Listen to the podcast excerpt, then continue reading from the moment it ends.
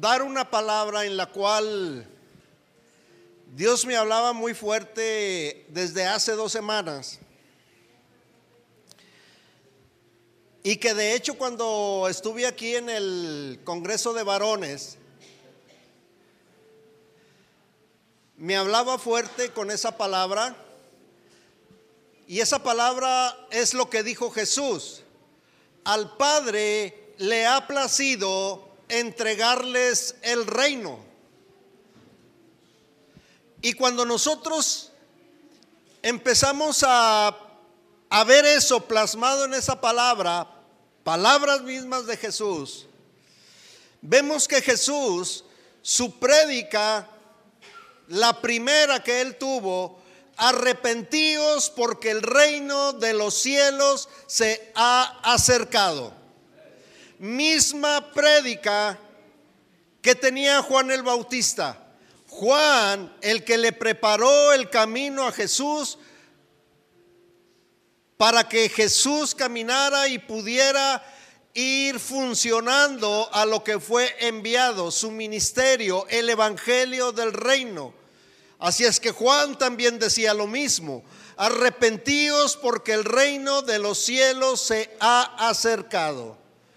Arrepentimiento para llegar a Jesús es indispensable. Arrepentirnos de nuestra mala manera de vivir, arrepentirnos de todo lo malo, y a eso malo, igual a pecado, es indispensable el arrepentimiento. Pero Dios me hablaba del reino. Ese reino, Dios me lo empezaba a mostrar en primero de Samuel, capítulo 7. Vamos ahí, vamos a empezar a fluir en esa palabra. A propósito de fluir, déjenme decirles, y ahorita que yo estaba alabando y Dios me daba cosas, y yo le decía al Señor, Señor, tú sabes que yo soy un apasionado de la palabra y me apasiona plantear la palabra. Y luego el Señor, el Señor me mostraba y me dio risa. Ahorita que estés ahí, fíjate bien cuando estés caminando. Porque te, te apasionas tanto que no te fijas dónde pisas. Si saben y se acuerdan, bueno, para los que no estuvieron aquí, me caí porque no me fijé que estaba este, este escalón. Entonces, eh, ahorita hace unos minutos yo fluía en eso. Dije primero de Samuel, capítulo 7, hablando de ese reino. Vamos a ir fluyendo. Mire, cuando nosotros empezamos a ver de ese reino, en la creación, Génesis 1, toda esa creación Dios la puso a disposición del hombre, que fue la máxima creación, fue la cúspide de Dios de la creación, fue el clímax de Dios de la creación. Lo puso en un huerto para que gobernara, para que sojuzgara, tenía todos los recursos habidos y por haber y los perdió. Perdió la imagen, perdió la relación con Dios, perdió el propósito porque el propósito era reinar, gobernar, sojuzgar, multiplicarse y lo perdió. Pero como estamos hablando de reino, hagan de cuenta, lo puso ahí para que gobernara, para que reinara y lo perdió.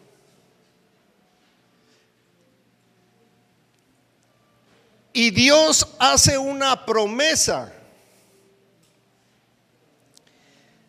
Hablando de la simiente de Satanás y hablando de la simiente de la mujer,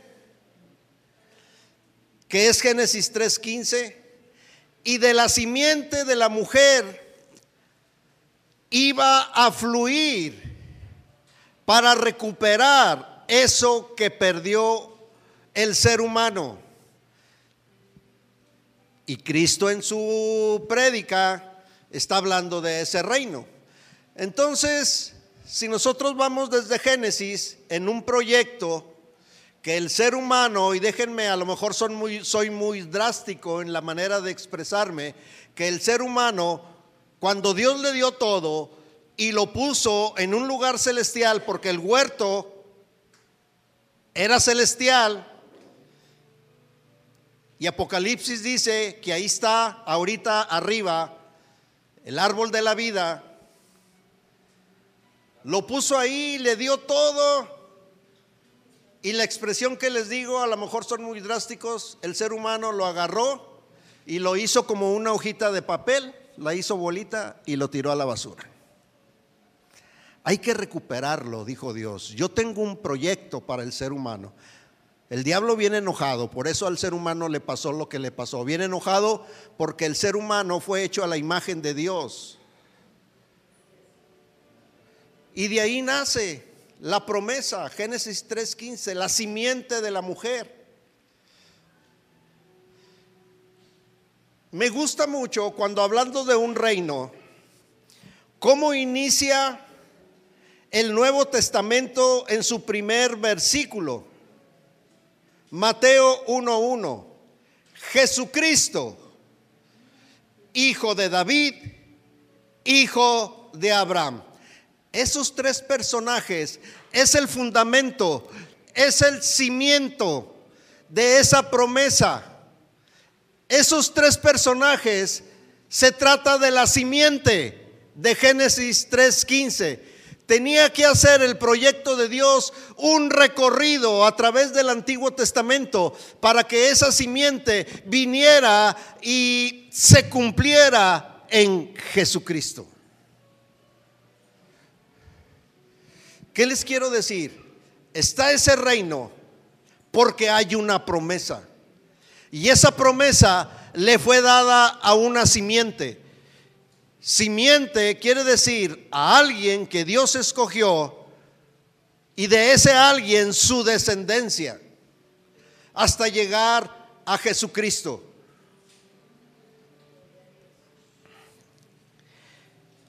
Me gusta cómo en ese proyecto podemos tener nuestras opiniones en relación al contexto de primero de Samuel.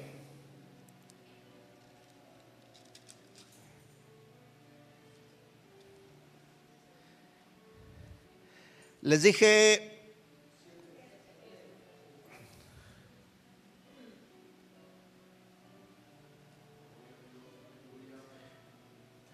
Es el 9. Perdón porque les dije 7. El 9. Dice, versículo 1. Había un varón de Benjamín, hombre valeroso, el cual, se llamaba Cis, hijo de Abiel, hijo de Seror, hijo de Becorat, hijo de Afía, hijo de un benjaminita. Tenía él un hijo que se llamaba Saúl. Y miren, déjenme decirles, cuando estuve en el Congreso de Varones, se les dio un papelito a los varones para que pusieran el nombre, la edad, a qué se dedicaban, qué era lo que les gustaba, qué carro querían tener, ese tipo de cosas.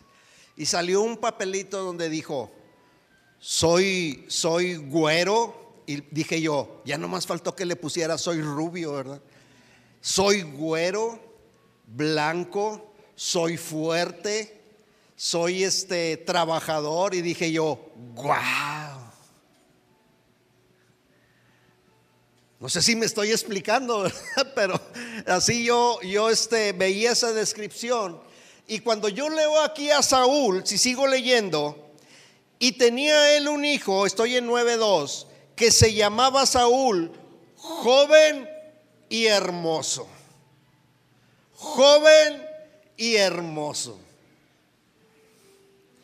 Entre los hijos de Israel no había otro más hermoso que él.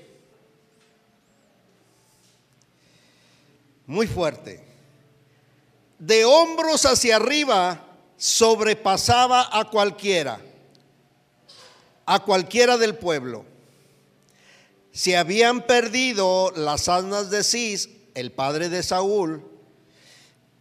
Y lo que sigue más adelante es que el padre de Saúl le llama a Saúl y le dice, se me perdieron las asnas, quiero que vayas y las busques, las encuentres y las encuentras porque las encuentras. Es una orden y lo tienes que hacer.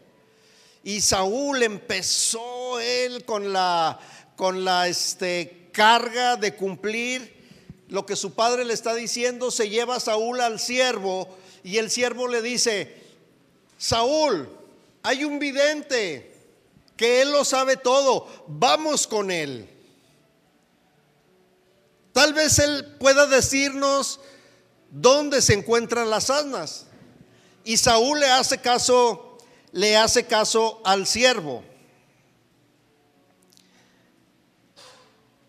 Ahora, me gusta mucho porque en la mente de Dios está el proyecto, su proyecto desde Génesis 1 que se perdió, pero el proyecto de Dios tiene que seguir para que el hombre que está hecho a la imagen de Él gobierne, juzgue, se multiplique, reine. Al Padre le ha placido darles el reino. ¿Por qué les ha placido darles el reino? Porque hay una promesa de Génesis 3:15.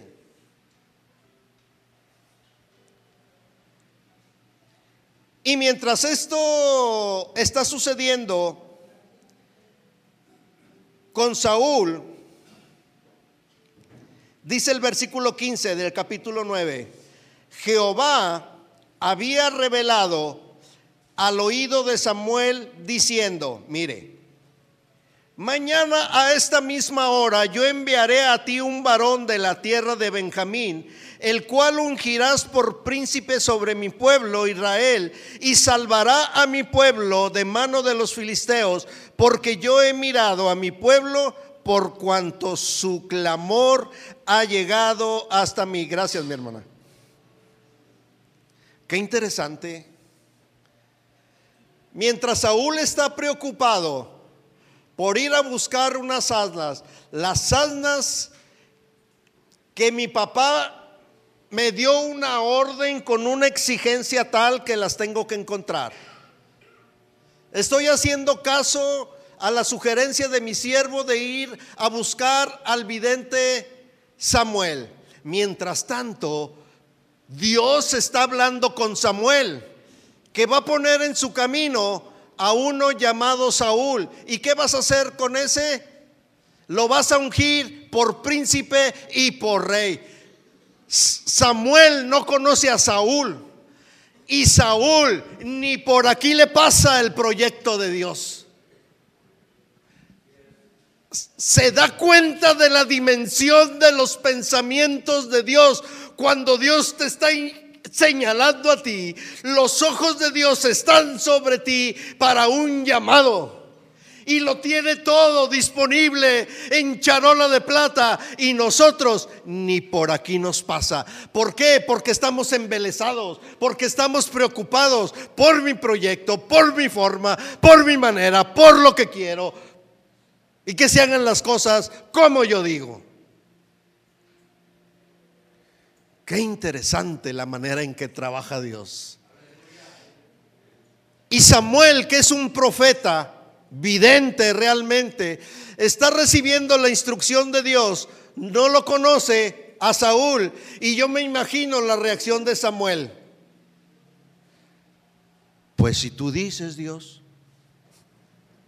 bueno, sí, sí se lo imaginan.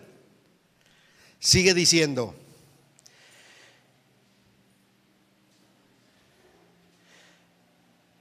El 16, mañana a esta misma hora yo enviaré a ti un varón de la tierra de Benjamín, a la cual ungirás por príncipe sobre mi pueblo Israel. Salvará a mi pueblo de la mano de los filisteos, porque yo he mirado a mi pueblo por cuanto su clamor ha llegado hasta mí, hasta mí. 17. Luego Samuel vio a Saúl.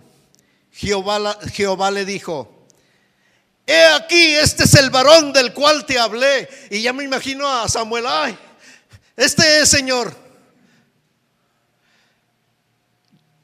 Yo lo que trato de imaginar, el proyecto de Dios alrededor del siervo Samuel, que ni se da cuenta de la magnitud de ese proyecto, el reino.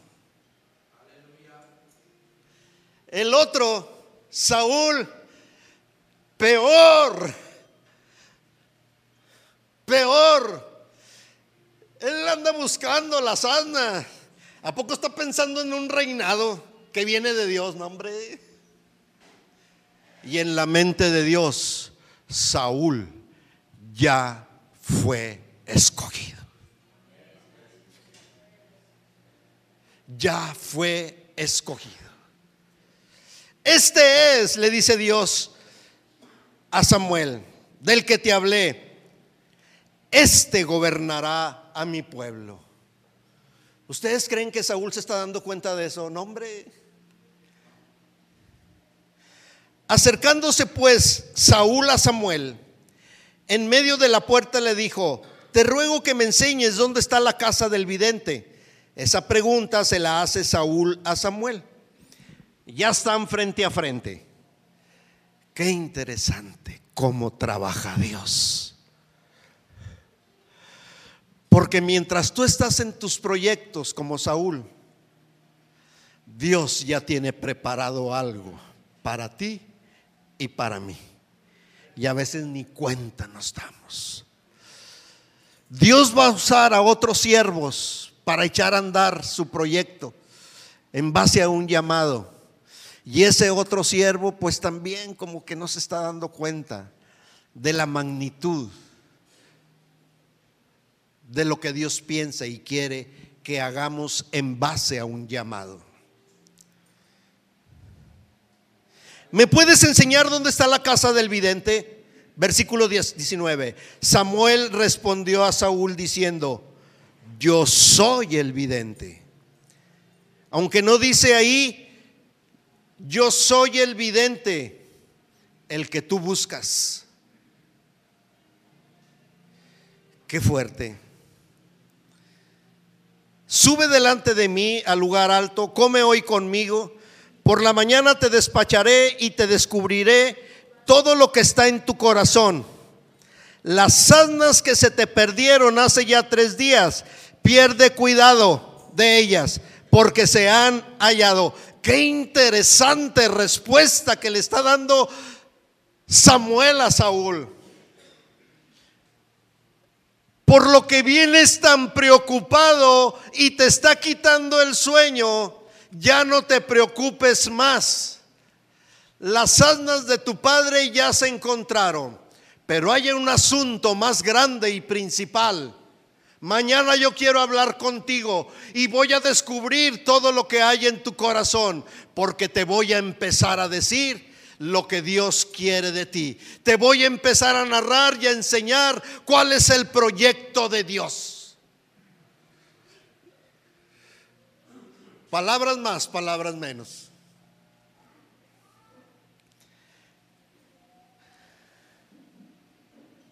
Y sigue diciendo el versículo 20.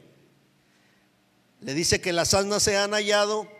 Y mire, esto que viene y menciona a Samuel, es parte del reino de Dios, es parte de lo que Jesucristo dijo, al Padre le ha placido darles el reino, ese del cual Saúl ni por aquí le pasa de lo que está hablando Samuel. Saúl ni por aquí le pasa lo que Dios le dijo, le dijo a Samuel. Ese es el reino del que dijo Jesucristo. El que ya nos fue entregado a través de Jesucristo. Ahí va la pregunta. ¿Qué es parte del reino? ¿Para quién es todo lo que hay de codiciable en Israel? ¿Para quién es todo lo que hay de codiciable en Guadalupe? ¿Para quién es todo lo que hay de codiciable en el área metropolitana? ¿Para quién es todo lo que hay de codiciable en el estado de Nuevo León? ¿Para quién es lo que es codiciable en nuestro México? Contéstamelo, Saúl. Ahora adjudíquese la pregunta a usted. Porque estamos hablando de un reino. ¿Para quién? Sino para ti y la casa de tu padre. Y, cuando, cuando Saúl está oyendo esas palabras, está aturdido. Y pienso yo que las palabras lo están haciendo a punto de caer, así como me caí yo aquí. Por las palabras del vidente, ¿de qué me estás hablando, Samuel? ¿De qué me estás hablando? Ese es Dios. Esa es la manera en que trabaja Dios. A veces que tenemos circunstancias, situaciones y cosas tangibles que Dios pone delante de nosotros y ni siquiera nos damos cuenta que provienen de Dios.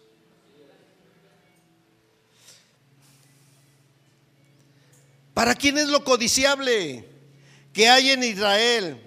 Es para ti y para la casa de tu padre. ¿De qué me estás hablando, Samuel? Y Saúl respondió, ¿no soy yo hijo de Benjamín, de la más pequeña de las tribus de Israel? Mi familia no es de las más pequeñas de las familias de la tribu de Benjamín. ¿Por qué me dices estas cosas, Samuel? No entiendo nada. No entiendo nada. Y me gusta leerlo y releerlo. Porque Dios me hablaba de un reino. Dios me hablaba de una simiente, por eso el reino. Dios me hablaba de una promesa, por eso el reino. Por eso Jesucristo. Jesucristo, hijo de David, hijo de Abraham. Esa es la simiente.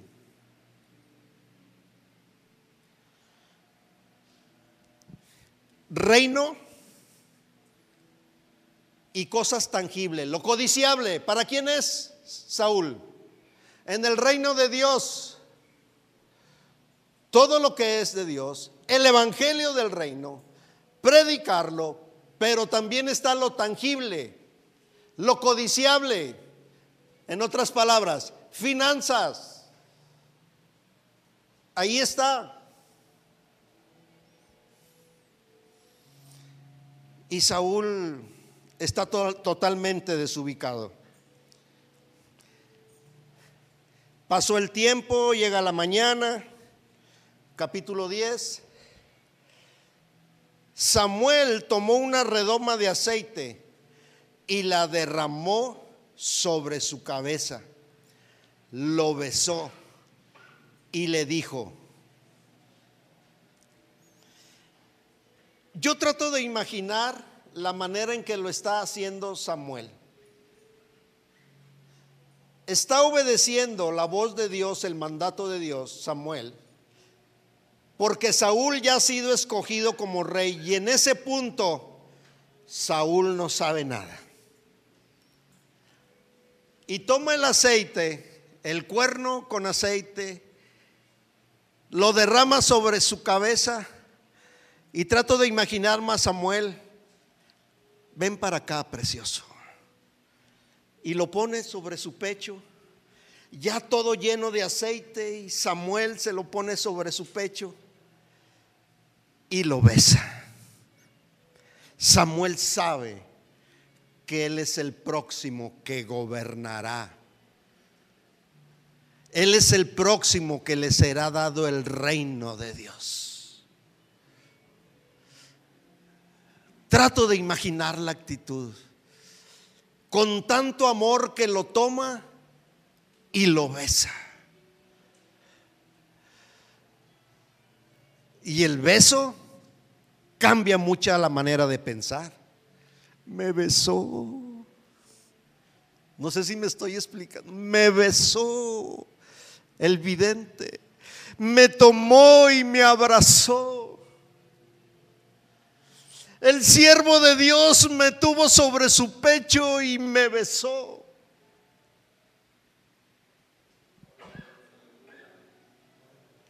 Porque Samuel sabe que Saúl ya es el próximo a tener el reino de Dios. Y luego viene una serie de indicaciones. Se te van a aparecer dos hombres en la tumba de Raquel y luego se van a aparecer tres hombres. Uno va a traer cabritos, otro va a traer tortas de pan, otro va a traer una vasija de vino. Cada uno trae su explicación. Quiero ahorrar un poco de tiempo en cuanto a esa explicación, pero esos tres hombres tipifican a Jesucristo. Yo soy el pan de vida, dijo Jesús en relación a las tortas. A los cabritos, he aquí el Cordero de Dios que quita el pecado del mundo, dijo Juan. El vino, la sangre de Jesucristo, dijo Jesús con sus discípulos. Este vino, esta copa con este vino es mi sangre, la cual va a ser derramada por todos. ¿Para qué?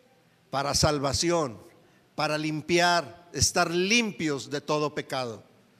Y cada situación, Saúl, mire, ¿qué, ¿qué, es lo que me llama la atención de Saúl? Saúl ya dejó a un lado lo de las almas. Está obedeciendo la voz de Dios a través de Samuel. Está obedeciendo. Tiene corazón sensible, no entiende nada. A veces somos llamados no a entender, sino a obedecer. Y así lo dijo Pedro. Cuando Dios, el Espíritu Santo, lo mandó a, encontrarse, a ir a la casa de Cornelio. El centurión mandó dos siervos a la casa de Pedro y, mientras, fíjese, pasó lo mismo aquí, que Dios trabajando con Saúl por un lado y Dios trabajando con Samuel por el otro lado. Dios trabajando con Pedro por un lado y Dios trabajando con Cornelio por otro lado. Las dos situaciones es para que se encontraran, para echar adelante el proyecto de Dios. Qué interesante la manera en que trabaja Dios. Y esos dos siervos que mandó el centurión eran gentiles. Para nosotros, dijo Pedro, es algo inmundo, no, nos es permitido juntarnos con ellos. Pedro creía en un principio que el Evangelio se debería de predicar solamente a judíos, pero Dios lo estaba preparando. Ya le había dado Dios la visión a Pedro del manto con animales de toda clase. Mata y come, Pedro, ¿no? ¿Cómo voy a comer cosa inmunda? No ha entrado en mi boca. Al final Pedro entendió y dijo, yo no entendía, pero obedecí.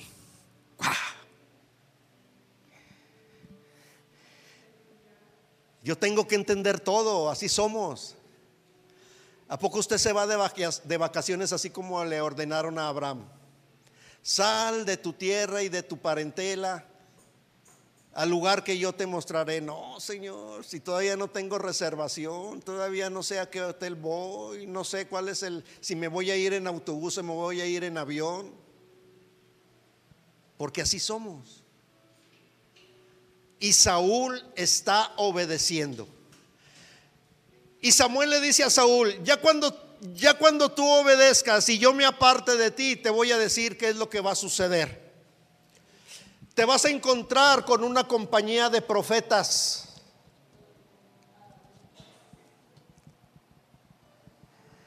Capítulo 10, versículo 6. Entonces el Espíritu de Jehová, le dice Samuel a Saúl, vendrá sobre ti con poder. El Espíritu de Jehová vendrá sobre ti y con poder. Y yo me imagino a Saúl, no sé ni de lo que me está hablando. Que el Espíritu de Dios va a venir sobre mí con poder. Pero quiere que le diga algo. Lo único que está haciendo Saúl es obedecer. Obedecer. Dicen amén. A la voz de Dios hay que obedecer. O tenemos que entender todo. Porque eso es lo que está sucediendo. No entiendo nada, pero estoy obedeciendo la voz de Dios. Sé que este hombre, Samuel, es vidente, es hombre de Dios. Y todo lo que me, estoy, me está diciendo, yo lo estoy obedeciendo.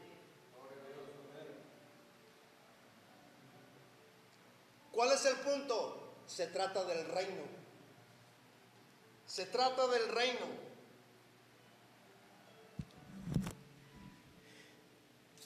Más adelante, versículo 9, capítulo 10. Aconteció luego que al volver él la espalda para apartarse de Samuel, le mudó Dios su corazón y todas estas señales acontecieron aquel día. Saúl está obedeciendo, Samuel se separa de él. Cuando se separa el siervo, y porque Saúl está obedeciendo, Dios sabe el corazón que tiene Saúl. Dios sabe la intención del corazón de Saúl. Y cuando se separa de Samuel, de Saúl, Dios le muda su corazón. Todo lo que eras antes y pensabas antes, ya no más, porque ya te fue entregado el reino. Ya fuiste ungido, ya fuiste separado. Hoy gobernarás mi reino.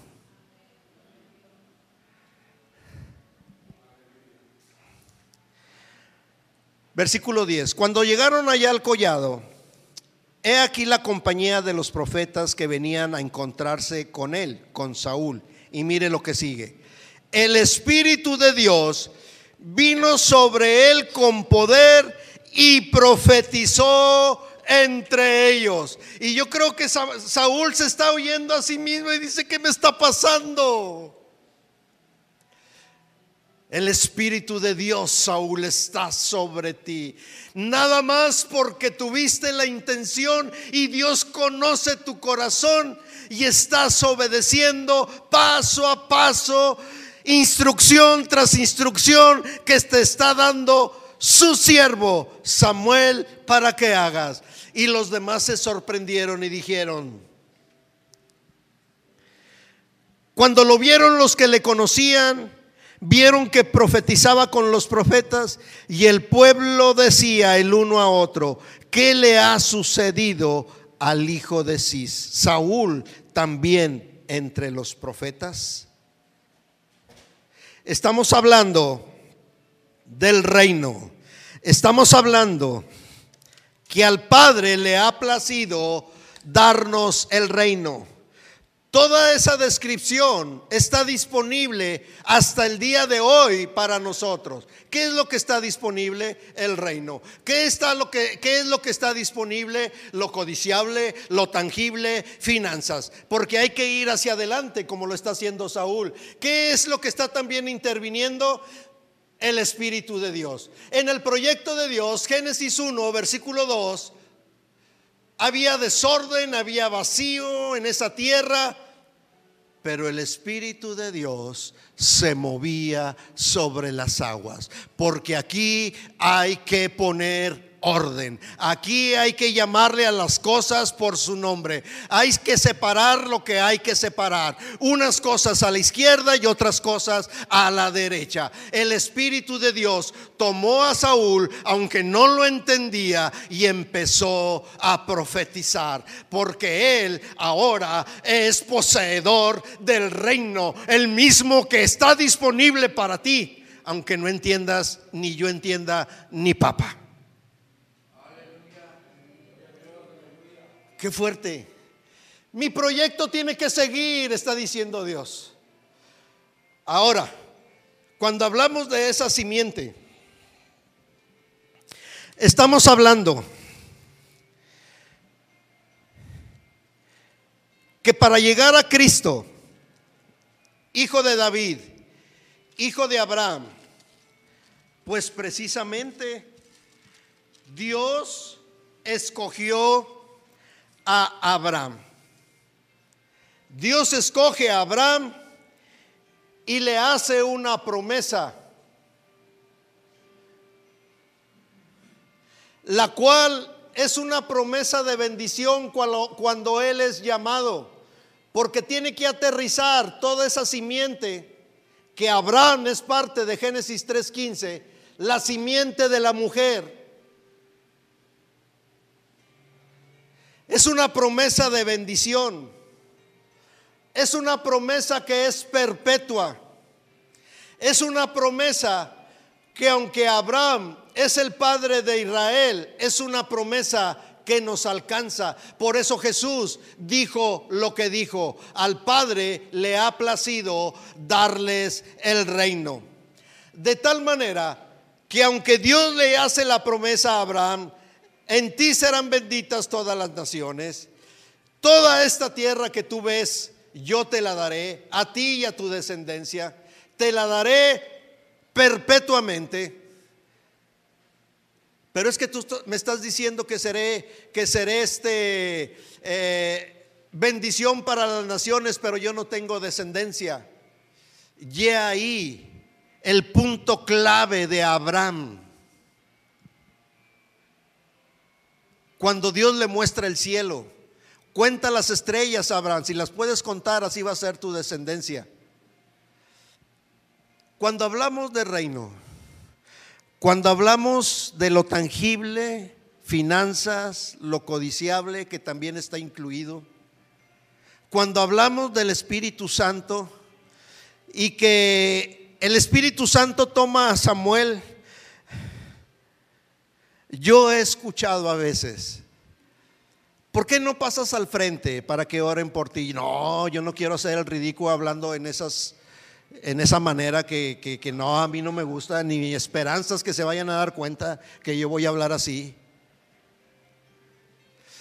Saúl no entendía nada y lo tomó el Espíritu Santo. En Abraham sucede lo mismo.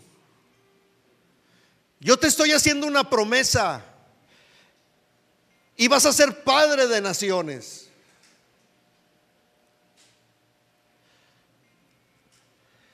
te lo voy a cumplir, Abraham. ¿Cuál es el punto? La fe de Abraham le fue contado por justicia. ¿Cuál es el otro factor que está interviniendo aquí? Para ser partícipes y beneficiarios de una promesa y de un reino. El otro factor es fe. Señor, mi pregunta a Dios, ¿cómo fue la fe de Abraham? ¿Cuál fue el mérito de Abraham para que le dieras justicia? Hoy otorgas justicia a través de Jesucristo, su sacrificio. Pero en ese tiempo no estaba ni Jesús y Dios me respondió a todo eso. Y tú le diste justicia. ¿Sabe qué le dije Dios de Abraham? Porque yo le dije, Abraham no hizo ningún mérito. Vamos a Josué capítulo 24.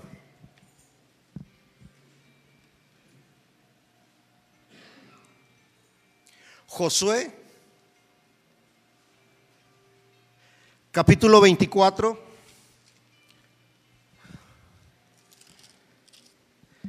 El versículo 2. Josué le está hablando al pueblo de Israel.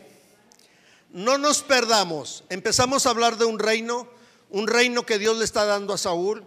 Es el mismo reino del cual habla Jesús, arrepentidos porque el reino de Dios se ha acercado en él. Ahora se nos ha concedido a nosotros. Interviene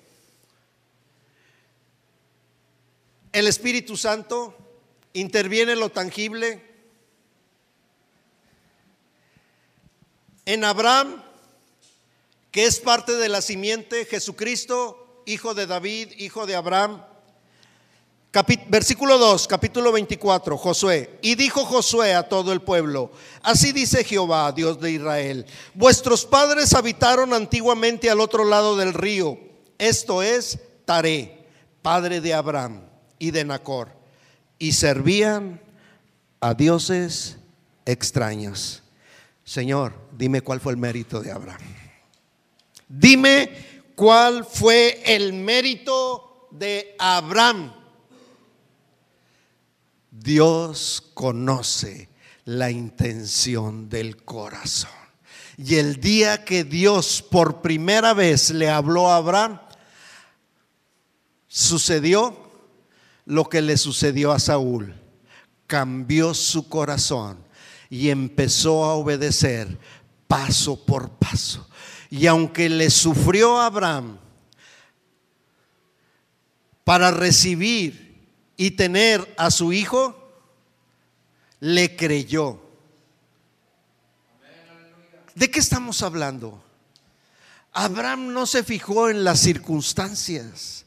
Abraham no se fijó en su vejez ni en la vejez de su esposa Sara.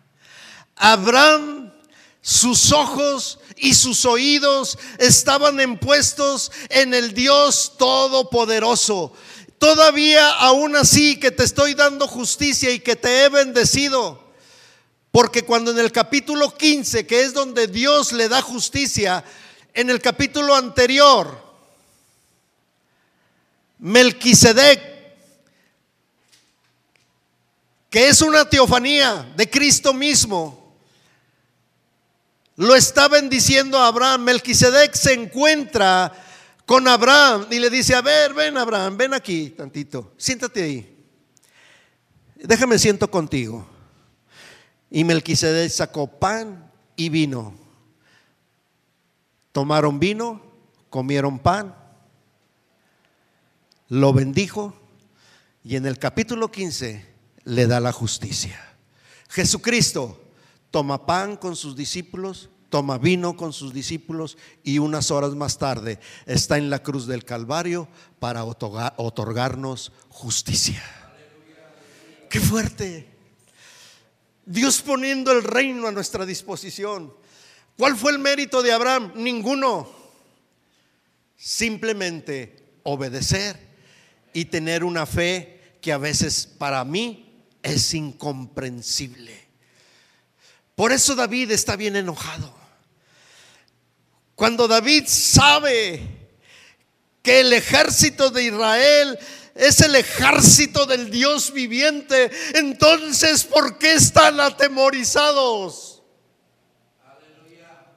La verdad, yo creo que David les está diciendo a toda esa gente del ejército israelita, porque así dice la palabra, el ejército del Dios viviente. Son el ejército del Dios viviente, porque están atemorizados? La verdad es que ustedes no saben quién es el verdadero gigante. El verdadero gigante es Jehová de los ejércitos. Y ese es el tipo de fe que nos cuesta a veces. A mí me cuesta. Pues ahí está la promesa, la simiente. Vamos a ser vividores de la promesa.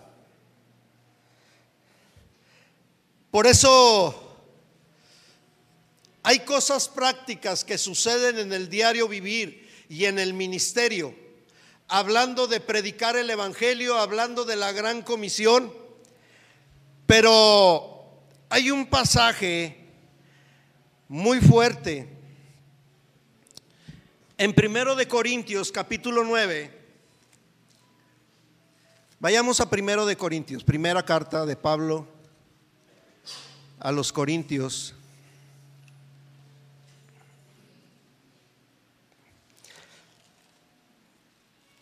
Capítulo 9.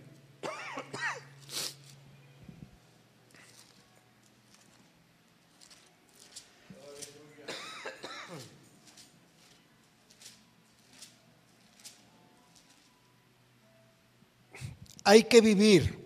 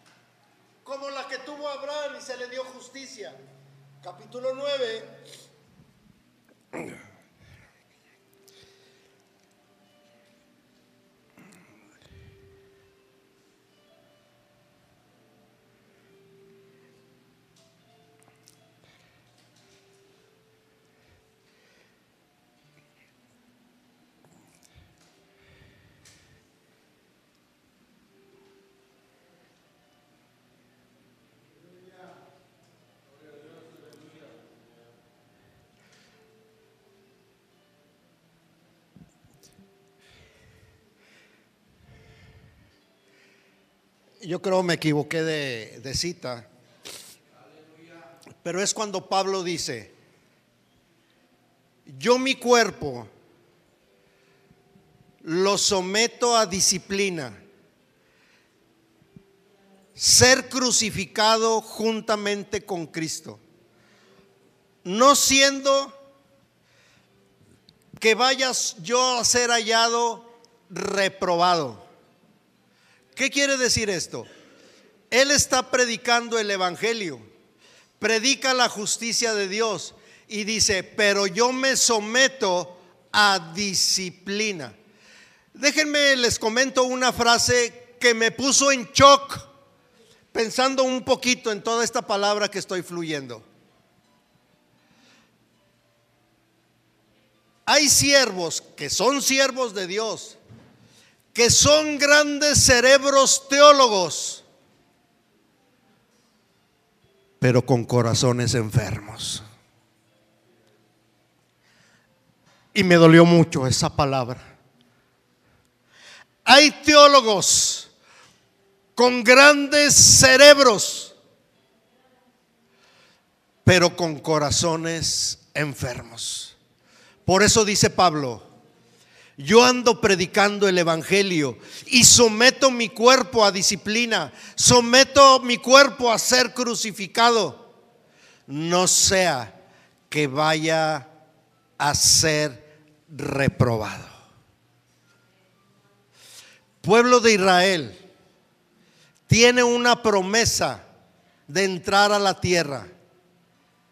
Doce espías diez vinieron sin fe, dando un este reporte contrario al de Caleb y al de Josué.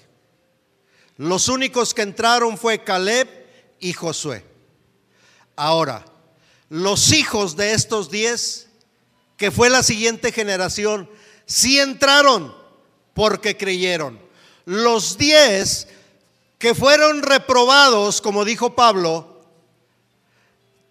eran portadores de la promesa. Usted es portador de una promesa. Yo soy portador de una promesa. Vamos a vivirla. No sea que vayamos a ser reprobados. Es portador. Por eso los reyes de Israel, la mayoría hicieron lo malo, pero los que hicieron lo bueno donde sus papás hicieron lo malo, nada más echaron reversa y dijeron, yo no voy a hacer lo que hizo mi papá, yo voy a hacer lo bueno. Toda la dinastía de reyes que procedían de David son portadores de la promesa, pero no todos vivieron la promesa. ¿Por qué no vivir la bendición que Dios le dio a Abraham? ¿Por qué no vivir la promesa que Dios le dio a Abraham el reino. ¿Saben qué sucedió con Saúl al final? Sí, ¿verdad? Todos sabemos. ¿Por qué pone de ejemplo a Saúl? Porque eso es la voluntad de Dios, lo que él quería. ¿Cómo quería Dios que actuara Saúl? Pero al final desobedeció y era portador de una promesa. Era benjaminita, descendiente también de Abraham. Pero Dios hace un cambio y toma a David. ¿A cuál reino le fue entregado a David? El mismo que le dio a Saúl, el mismito. Y nacerá Jesucristo, le dice el ángel a María, el cual se sentará en el trono de David, su padre. Ese reino, ese trono, nos lo han dado a nosotros. Nomás déjenme leer y cerramos ahí, Gálatas 3. Es importantísimo. Mateo 1.1 es la base, es el cimiento de esta simiente y de esta promesa, de este reino.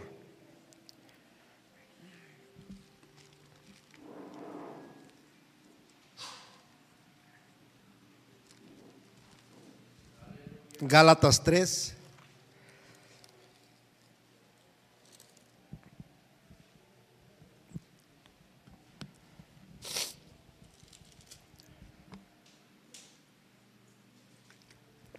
Que en ese Gálatas 3 viene la respuesta cuando yo le preguntaba a Dios, Señor, ¿por qué le diste justicia si Jesucristo todavía no había muerto?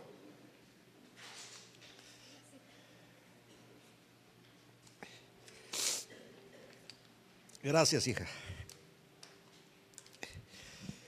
Dice Gálatas 3, versículo 6. Estén atentos, vayan versículo por versículo. Así Abraham creyó a Dios y le fue contado por justicia. Es capítulo 3 de Gálatas, versículo 6. Ahí empiezo a leer. Esto lo está, lo está escribiendo Pablo a los Gálatas. Versículo 7. Sabed por tanto que los que son de fe son hijos de Abraham. La escritura, este versículo 8 es importantísimo.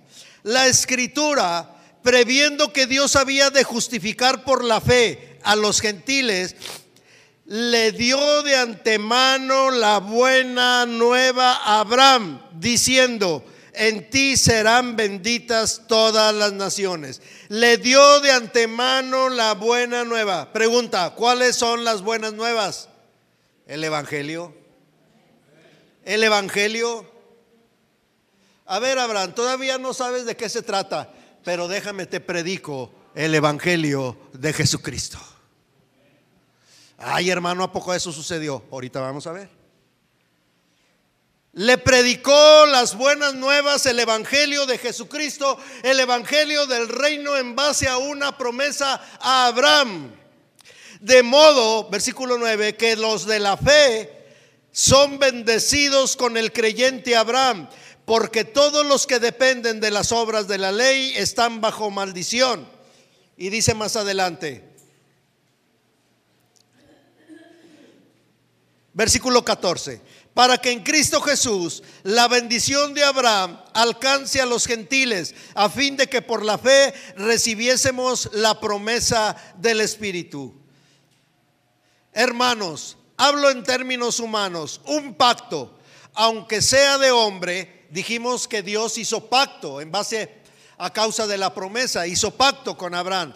Un pacto, aunque sea de hombre, una vez ratificado, nadie lo invalida ni le añade.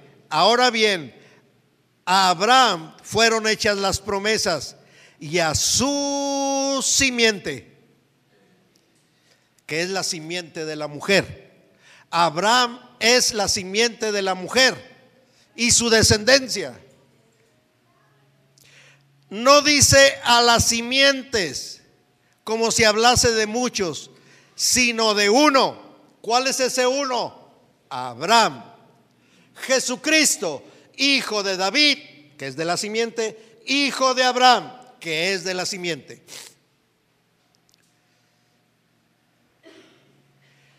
Y a tu simiente, la cual es Cristo. Ahora, mire, versículo 17.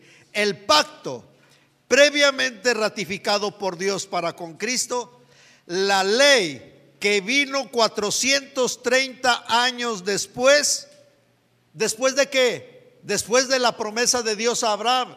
La ley vino 430 años después. No la obroga para invalidar la promesa. Qué fuerte. Y déjenme aprovecho tantito aquí. La ley vino 430 años después. ¿Qué pide la ley al pueblo? Diezmos, ofrendas, primicias. Una vez una alumna pastora me habló y me dijo, hermano, quiero que por favor vaya a la iglesia y predique sobre diezmos y ofrendas, porque la iglesia está bien molesta porque yo les digo de los diezmos y las ofrendas, y que eso no es del Nuevo Testamento, que eso corresponde a la ley. Pues mire, Abraham 430 años antes de la ley le dio los diezmos a Jesucristo que viene siendo Melquisedec. Y le dijo Melquisedec, siéntate ahí, te voy a bendecir. Le dio pan, le dio vino y le dio justicia de Dios y le puso a su disposición toda la línea de reino en su simiente. Vivamos la promesa. Eres portador, pero la vives. Somos portadores, pero la vivimos. Me pudo mucho oír esa frase. Hay grandes cerebros teólogos, pero con corazones enfermos.